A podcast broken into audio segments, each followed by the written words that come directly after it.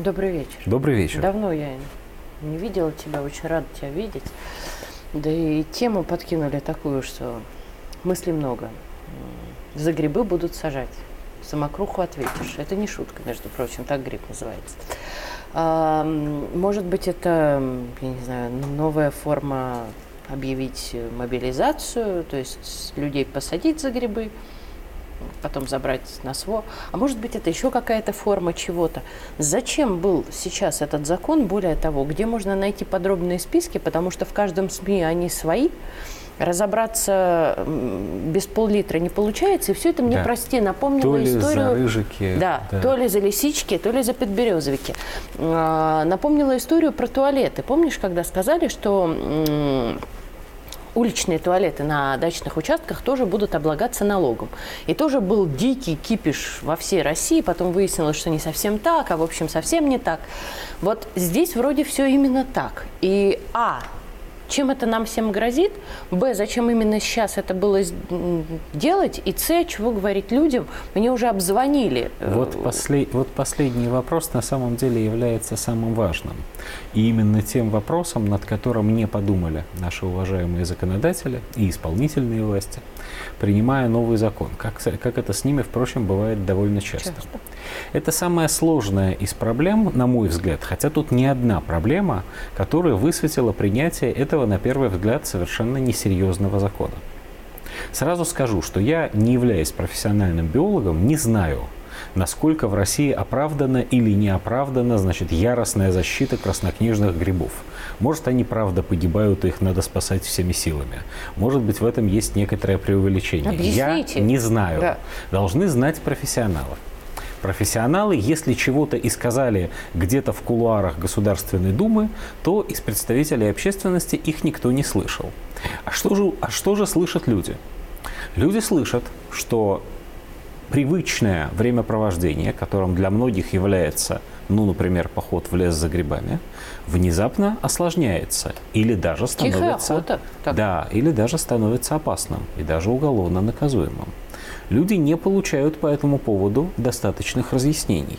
Ровно так же, как это было в истории с туалетами, а до того в истории о том, что на дачных участках дома должны стоять да. на определенном расстоянии от забора, а еще, а еще до того должны быть стоять на да, куче да, да, расстояний. Да, да, да. А еще до того а, была история, когда разрешили собирать валежник, оказывается, сначала было запрещено.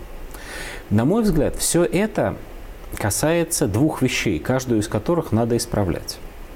Во-первых, наши дорогие власти по-прежнему а, создают законодательное поле России, сообразуясь скорее с некоторыми абстрактными представлениями, а также с таким же довольно абстрактным зарубежным опытом, чем с реальностью, в которых э, эти постановления, эти законы будут исполняться. Понятно же на самом деле, что имели в виду. То есть понятно человеку, который в принципе представляет себе, как устроен законотворческий процесс. Имели в виду примерно следующее. Вообще-то во всех цивилизованных странах довольно много законов об охране природы. Большая часть из них даже не бессмысленная.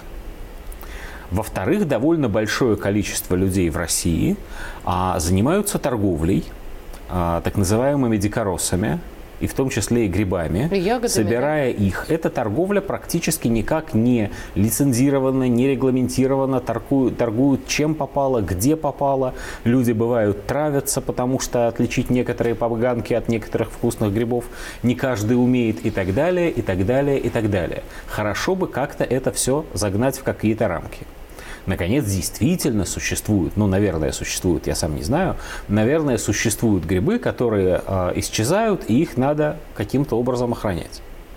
То есть все эти, в общем, довольно рациональные представления, рациональные, но сферические в вакууме, совершенно не критически накладываются на живую жизнь. Дальше в живой жизни возникают вопросы, на которые нет ответов и, о которых не подумали люди, которые создают эти законопроекты. Ну, например, хорошо, существует бумага, в которой написано, собирать такие-то грибы нельзя. Отлично.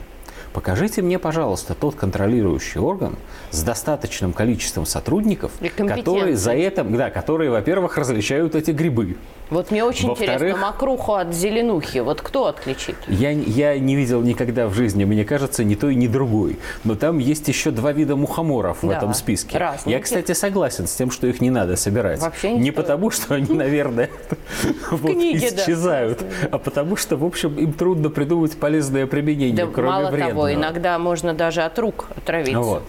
Э, иначе говоря, возникает ситуация совершенно не смешная уже, когда законодатель фактически сам программирует у населения, у народа неуважение к закону. Да. Потому что очень трудно соблюдать закон, исполнение которого, мягко говоря, никем в реальности не гарантировано. Абсолютно. Это одна часть истории.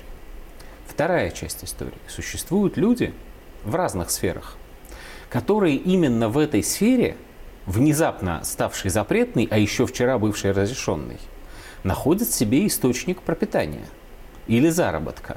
Вот я, например, э, был когда последний раз в Сочи, там совершенно случайно, ну как случайно, знаешь, Ты собрал так, знаешь такой нет, спас, нет, нет, гриб? нет, спаси господи, я ни, никогда в жизни этим не увлекался сбором грибов вообще, еще чтобы различать полезные от вредных, нет.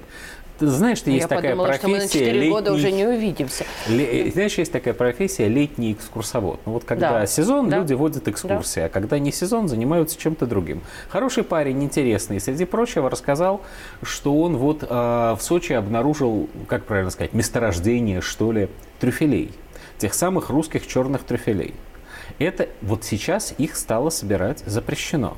Я, кстати, не уверен, что это так уж неправильно, потому что это правда большая редкость. Это такая большая редкость, что человек, собравший совсем небольшую корзинку, может обеспечить себя и семью на целый год, продав их в рестораны. Это не шутки.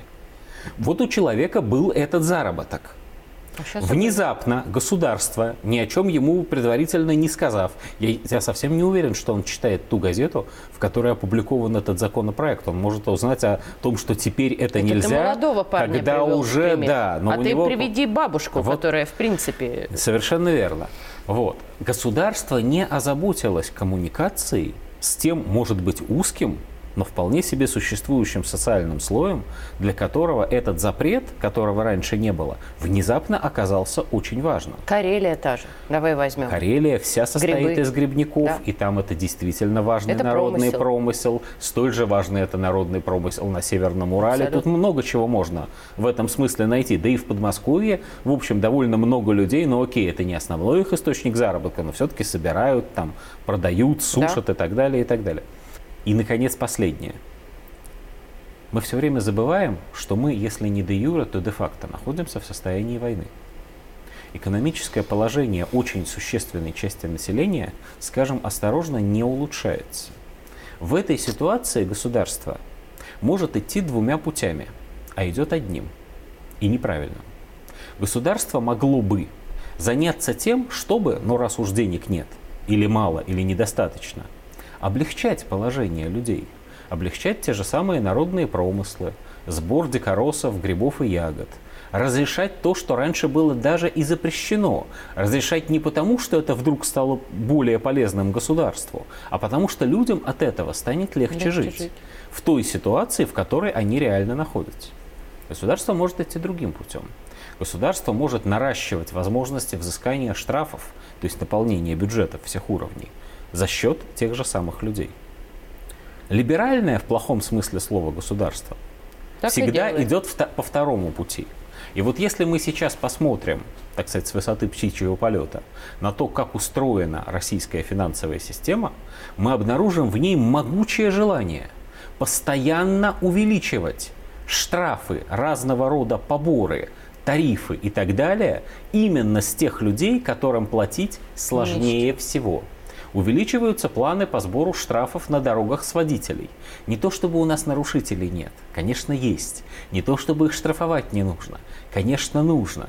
Но если вчера у тебя стоял план по сбору с данного участка местности большого 200 миллионов рублей, а на следующий год стоит 400 миллионов, то это же прямой путь к злоупотреблениям, ребята. Конечно. Это же очевидно. И прямой путь к народному возмущению.